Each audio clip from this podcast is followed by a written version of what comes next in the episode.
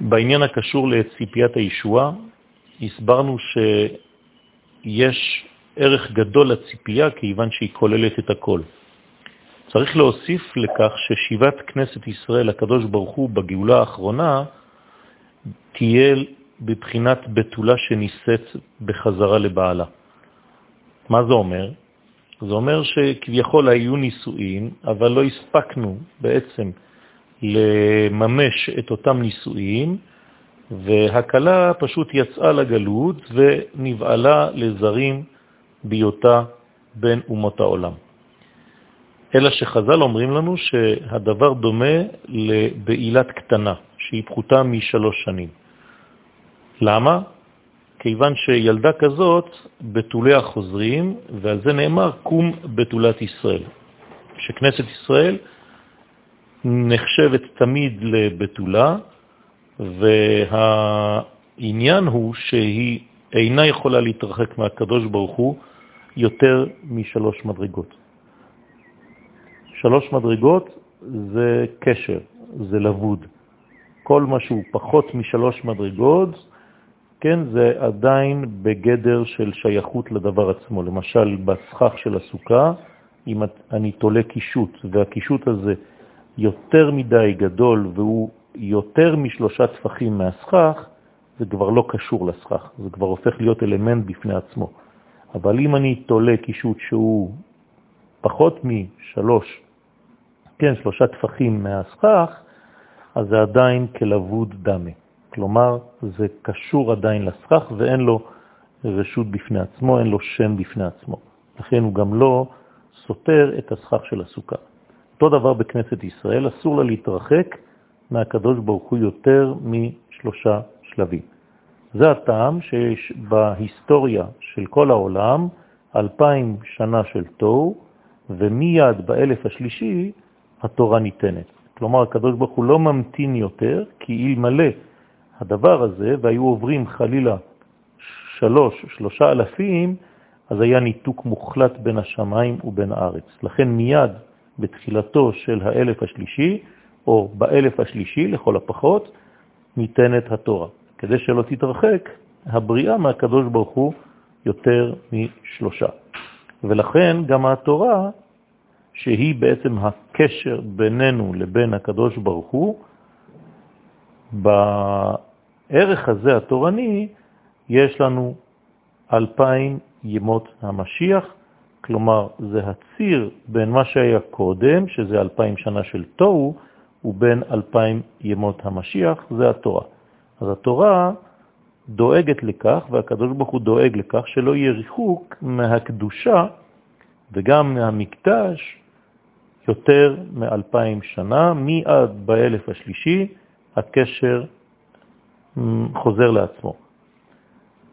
ובתוך ימות המשיח עצמם תהיה הגאולה העתידה בעזרת השם במהרה בימינו אמן. יסוד הדבר הזה, שעם ישראל לא יכול להתרחק מהקדוש ברוך הוא יותר משלוש מדרגות, גם כן קשור לנושאנו הקודם, כלומר לציפייה לישוע. שכל מה שמוסיפים לכבוד ולצפות ולראות בטובתו של עם ישראל ולהאמין שהוא ראוי להיגאל, כך מקרבים יותר ויותר את הגילוי של הערכים העליונים בעולמנו, קרי כאולה. וידע נשארים בגדר של לבוד. אנחנו תמיד צריכים להיות בגדר של לבוד, שאנחנו קשורים ודבוקים בו, בקדוש ברוך הוא יתברך. ולא עוד, אלא שכל היסוד של הגאולה הוא בעצם קשור לעניין הזה של הציפייה. והציפייה האמיתית שסוף סוף תקום בתולת ישראל ותחזור לקדמות נעוריה, וגם אם לפעמים מתחילים לראות אורות של גאולה שמתנוצצים וכולם בהיי, ואנחנו מרגישים כאילו ההתגלות הולכת ממש להתגלות תוך רגע, ופתאום יש איזה מין כיבוי אורות והתהליך כאילו נעלם, לא להתייאש.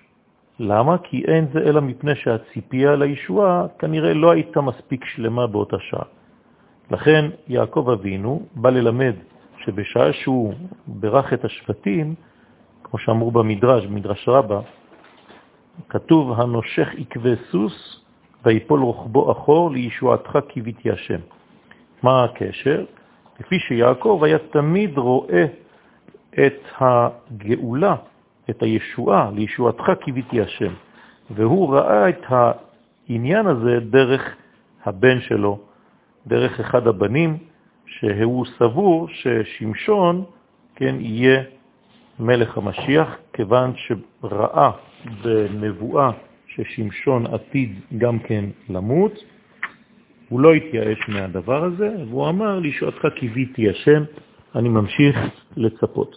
למה? כי החיצוניות היא הצל של הפנימיות. כאשר מתגלה גבורה בחוץ, שהיא גדולה ומופלגת עד מאוד, יודעים שגם יש עוצמה פנימית שהיא לא פחות גדולה, שהפנימיות יוצאת כלפי חוץ ומופיעה כלפי חוץ. לכן אנחנו צריכים להבין איך לאחד את הגבורה הפנימית שלנו יחד עם הגבורה החיצונית שלנו. כלומר, את התוכן הפנימי עם הגילוי. ואז הזמן המוכשר להופעת הגאולה, בכל ההוד וההדר והגדולה שהיא ראויה לכך, תופיע. ולכן כאשר ראה יעקב ששמשון הוא האחדות של הגבורה הפנימית והגבורה החיצונית, ויחד עם היותו גיבור עצום, הייתה שכינה מקסקסת לפניו כמו זוג, ככה כתוב במסכת סוטה, אז הוא חשב, יעקב אבינו, שהוא מלך המשיח, ושהגאולה תגיע בימיו. אבל בסופו של דבר, כשהוא ראה ששמשון מת, לא התייאש ואמר לי, ישועתך קיוויתי השם, להודיע שהעיכוב הוא רק מפני החיסרון של הציפייה ולא בגלל העניין עצמו. לכן אנחנו צריכים לצפות ולצפות, ויעקב אבינו מלמד אותנו שיעור עצום, שהוא הביא את זה על עצמו. הוא אמר, כנראה שלא מספיק ציפיתי, ולכן הוא אמר לישועתך קיוויתי השם, כמו שעשה תשובה על חוסר הכיווי הזה, על חוסר הציפייה הזאת. לכן הציפייה לישועה צריכה להתלבש בכל הבחינות ובכל האמצעים, כדי שעל ידן כן תהיה הגאולה השלמה והרמת קרן ישראל. אחד מן הדברים אה, הוא, כפי שאנחנו חוזרים עליו כל הזמן, הדאגה לאחינו שבגלות, שיתעוררו ויעלו לארץ הקודש, שיעשו עלייה. לכן יש איסורים גדולים, וכנראה שגם הקדוש ברוך הוא דואג לכך שההתעוררות הזאת תעשה בזמנים, אפילו בזמנים של כיבוי אורות, כפי שאנחנו לכאורה עוברים אותם כעת.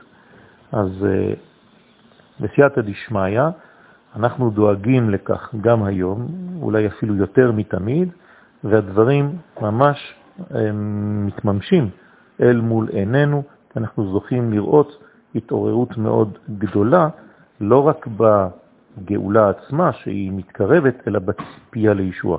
ציפייה כללית כזאת של כלל ישראל, למרות שבפרטים, כפי שאמרנו קודם, הדברים לפעמים לא באים לידי ביטוי. ולכן אנחנו יודעים שהאבל על ירושלים זה מה שמזכה אותנו גם לראות בשמחתה. כך אומרת הגמרא בתענית. לכן האבל על ירושלים היא ההרגשה שבוודאי כנסת ישראל תשוב. אנחנו לא מתאבלים כדי לבכות ולהתייאש, אלא אנחנו בוכים כדי שכנסת ישראל תחזור כמו נערה בתולה ותחזור בעצם לקדמות נעוריה. וכל מה שאנחנו מרבים ביותר בגעגועים האלה של הישועה ומצפים לראותה, כך מזדככת השמחה לנגד עינינו, אנחנו, הראייה שלנו נפתחת, ואנחנו זוכים גם לטעום וגם לראות, בעזרת השם עין בעין, את נועם הגאולה בשמחה השלמה. והנהרה בימינו אמן.